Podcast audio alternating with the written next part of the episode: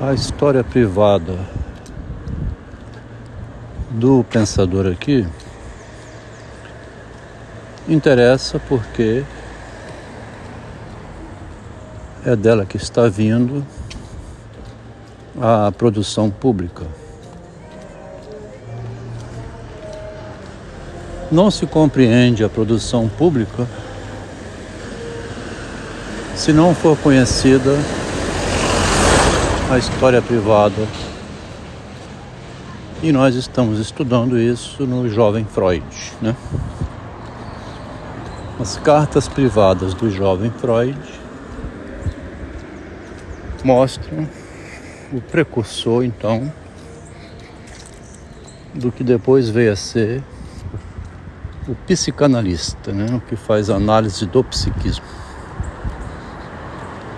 é o que acolhe o doente muito exacerbado, doente psicológico, né? E vai tentando acalmar o delírio dele, deixando ele falar e escutando, mas de preferência sem cavucar muito para dentro, né? Sem mexer muito no núcleo da neurose. Estamos vendo aqui uma análise do Jung sobre o Otto Gross, que fez ele, como diz o Jung, um dia lá ele saiu correndo, vazou pela janela, parecia um louco na verdade, estava escapando de estar tá sendo tão mexido, o que leva também à loucura, né? Mas é no caso privado, então, que se esconde a origem da produção pública. E a minha vida passou por uma revolução pelo fato de estar envolvido com uma mulher que mexeu demais com a minha cabeça, né? O Jung chega a mencionar assim que a loucura do Groys pode ter sido produzida pela esposa dele. Ela continua com ele, a esposa do Groys, porque parece que ela se sente cúmplice ou culpada em ter que cuidar do homem que ela teria perturbado. Uma pequena frase que alude a isso. Pode ser em tom de brincadeira, né? A gente sabe que a mulher enlouquece o homem, né? Isso aí. E ele tem que patrocinar as loucuras dela também. Dois narcisos morando junto são dois loucos psiquiátricas, né? Dois seres de mente perturbadas. E a mente humana é perturbada porque o eu nasce contra a própria vontade de nascer no choque dele com o mundo. Desperta um pensador metafísico lá com 5, 6 anos de idade, como diz o Machado, né? O menino vê uma alucinação que é justamente uma abstração, uma realidade na, na mente, né? Ele chama de alucinação porque uma alucinação é uma realidade dentro da mente. A imagem dentro da mente como se fosse um pesadelo que a gente vê com muita nitidez. A realidade humana, então, ela é fantasmagórica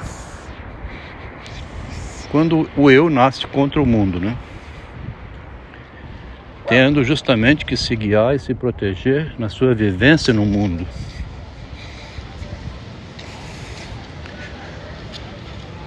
Então,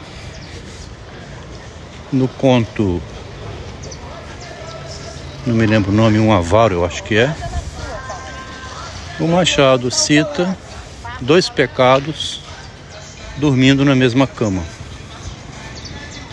Dois pecados quer dizer dois narcisos, né? Dois seres vaidosos. Um do lado da usura, que guarda todo o dinheiro, e outro do lado da luxúria, que é a mulher, que quer se enfeitar, né, parecer linda e gasta o dinheiro do homem. É um ótimo conto do Machado de Assis para mostrar dois loucos, a loucura pela, pela realidade, no caso, né? Dois, duas pessoas loucas pela realidade ou enlouquecidas pela realidade morando juntas. Um ambiciona guardar o dinheiro, o outro ambiciona gastar o dinheiro para se enfeitar. Dois pecados dormir na mesma cama. É nesse contexto humanizado, então, né, que estamos pesquisando aqui a leitura da imagem no ser humano do narcisismo. Então a esposa foi mobilizando o esposo, né? No final de 40 anos, se propunha publicar um caso clínico. Ligando aqui os pontos, como ela diz nas cartas, como é que eu faço para publicar isso? ela se pergunta, né? Porque é uma feminista leitora de Simone de Beauvoir, Virginia Woolf e outras mentoras da política de libertação da mulher. Porque empregam esse termo libertação da mulher como se ela fosse prisioneira do homem, né? do masculino. Como é que a mulher vai se libertar do masculino se ela precisa do elemento masculino? Essa libertação significaria então ter o controle, né? E o controle, ao mesmo tempo que sim e que não, né? Eu tenho que me libertar disso que eu preciso para controlar isso que eu preciso. Faz um ciclo, né? Uma loucura, um ciclo vicioso.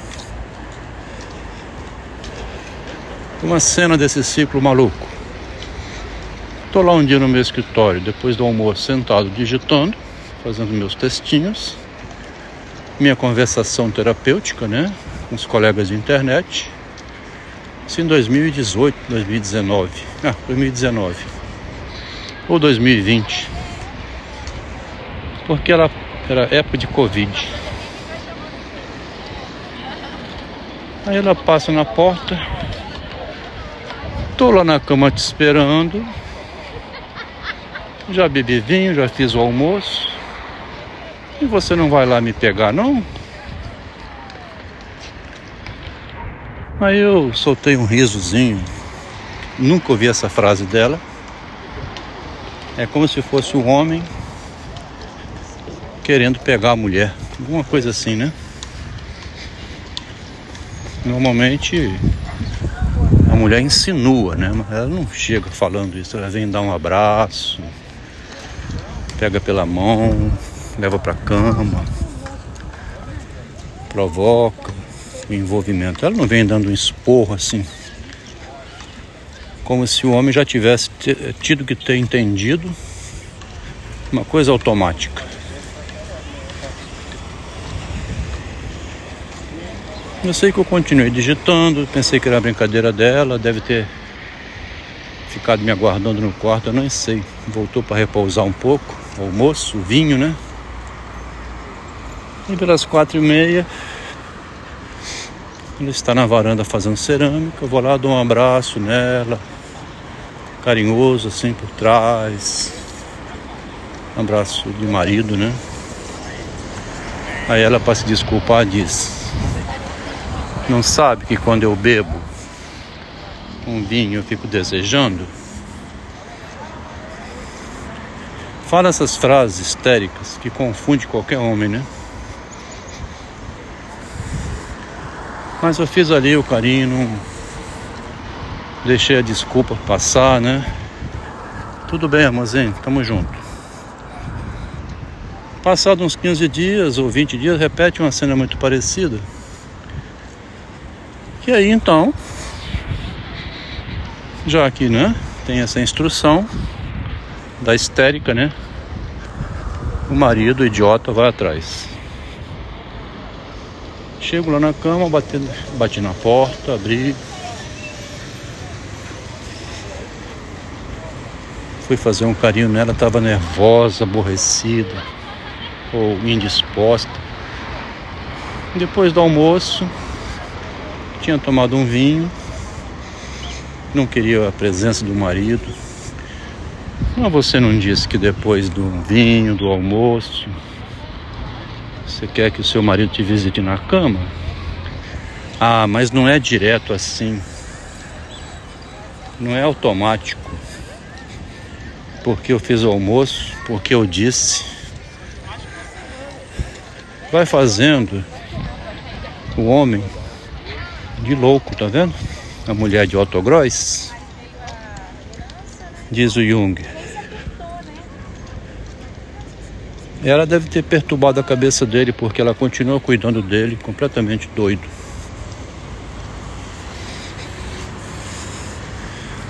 Eu estou supondo que essa feminista, né, que se reverteu completamente a partir de 2010.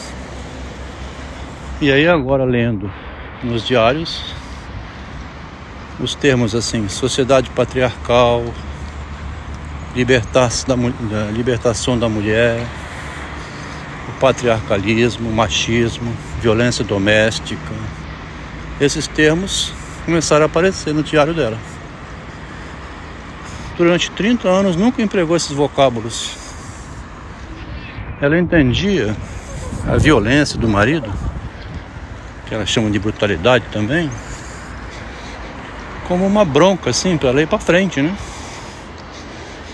Foi demitida da Vale, disse que queria ficar em casa cuidando dos filhos.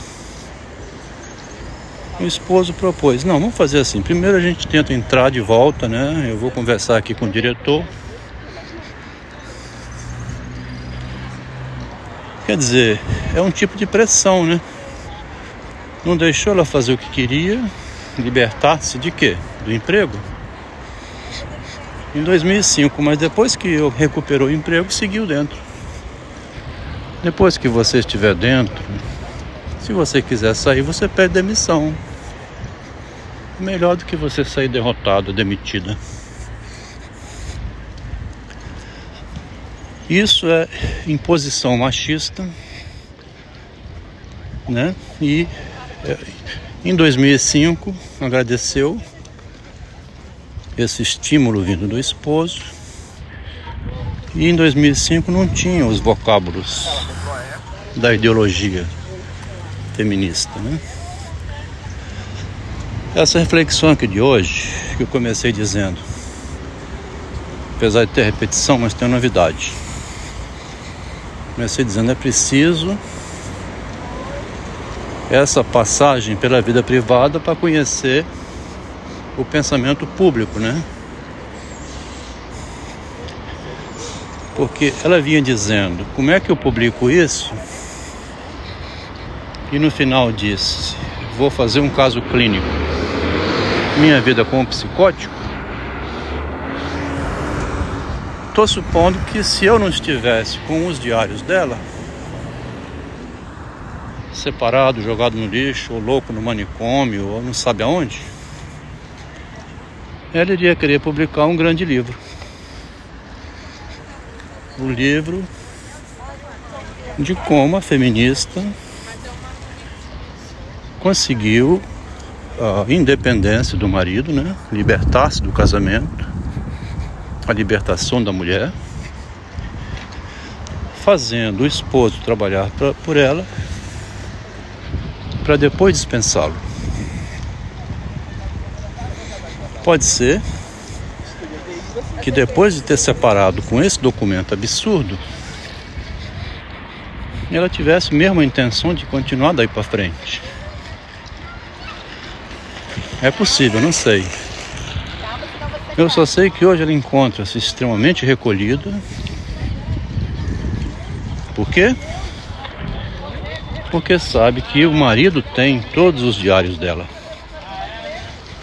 E ali se lê de outra maneira a história dela. Ela gostaria de publicar fazendo a cobertura, os enfeites, só o lado belo da independência dela, da coragem dela, da bravura dela, detonando com o esposo, o machista, né, a quem ela demitiu. Mas agora que ela tem os textos dela na mão do esposo, que pode mostrar o contrário, ela diminuiu o tamanho da bola dela. E numa reunião com o psicanalista do marido, uma reunião de mais de uma hora, foi avisada ela: vou furar o seu balão. Você tem um balão grande, você encontra um, encosta uma pontinha de agulha, ele fura. Vou te detonar aos gritos, né? porque não reconhecia o erro que estava fazendo. Quando a pessoa não reconhece o erro, quando está parecendo louca, levando à morte a mãe, a irmã, o filho, o marido, com angústia feminina enlouquecendo todo mundo. A pessoa que está sendo enlouquecida grita, né? Isso é loucura, porra. Isso, que, que loucura é essa? Sai gritando. Vou explodir o shopping. O escritor terrorista sai gritando. Não vai sucumbir ao domínio de quem está enlouquecendo, né? Tô achando muito gozado porque a mulher de quem eu me separei 40 anos antes era de uma família bem de vida, uma família rica, que ocupou um posto de gerente na empresa dos irmãos, depois de separada, mas ela nunca almejou para ela ficar com o dinheiro dos irmãos. Quem ficava dizendo isso para ela era feminista você devia pegar uns 20%, exigir que eles pusessem seu nome no contrato. Você é proprietária da empresa, você trabalha mais do que eles até. É uma pessoa de confiança. Foi tentando envenenar a cabeça da minha primeira mulher Mas a minha primeira mulher não almejava tomar o lugar dos homens, não. Tomar o lugar do, dos irmãos, como, como fez minha mulher. O dinheiro que ela ganhava entregava aos irmãos. Toma aqui. Vocês sabem administrar melhor o dinheiro do que eu. Ela era gerente na empresa. Os irmãos ajudando com apartamento, moradia, plano de saúde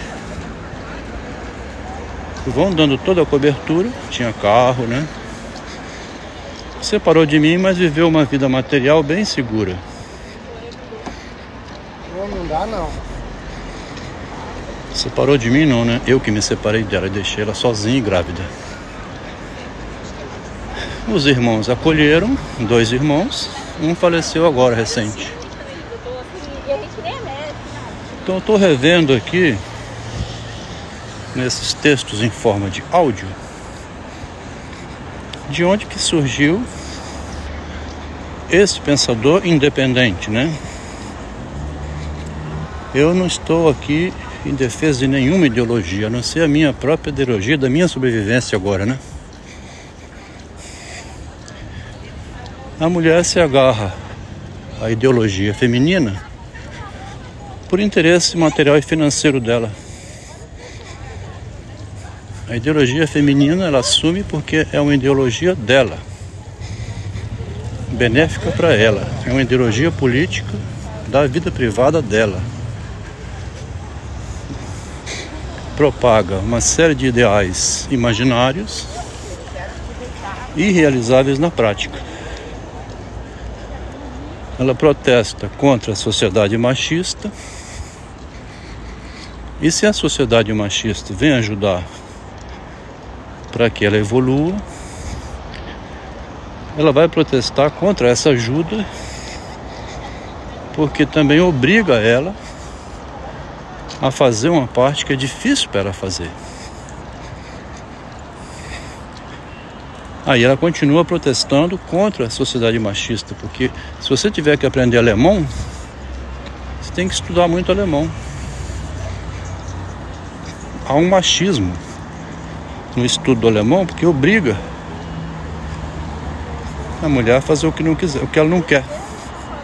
O que ninguém quer, na verdade, não é só a mulher não. Né? Muita gente passa o dia todo digitando e não quer estudar nada, por exemplo.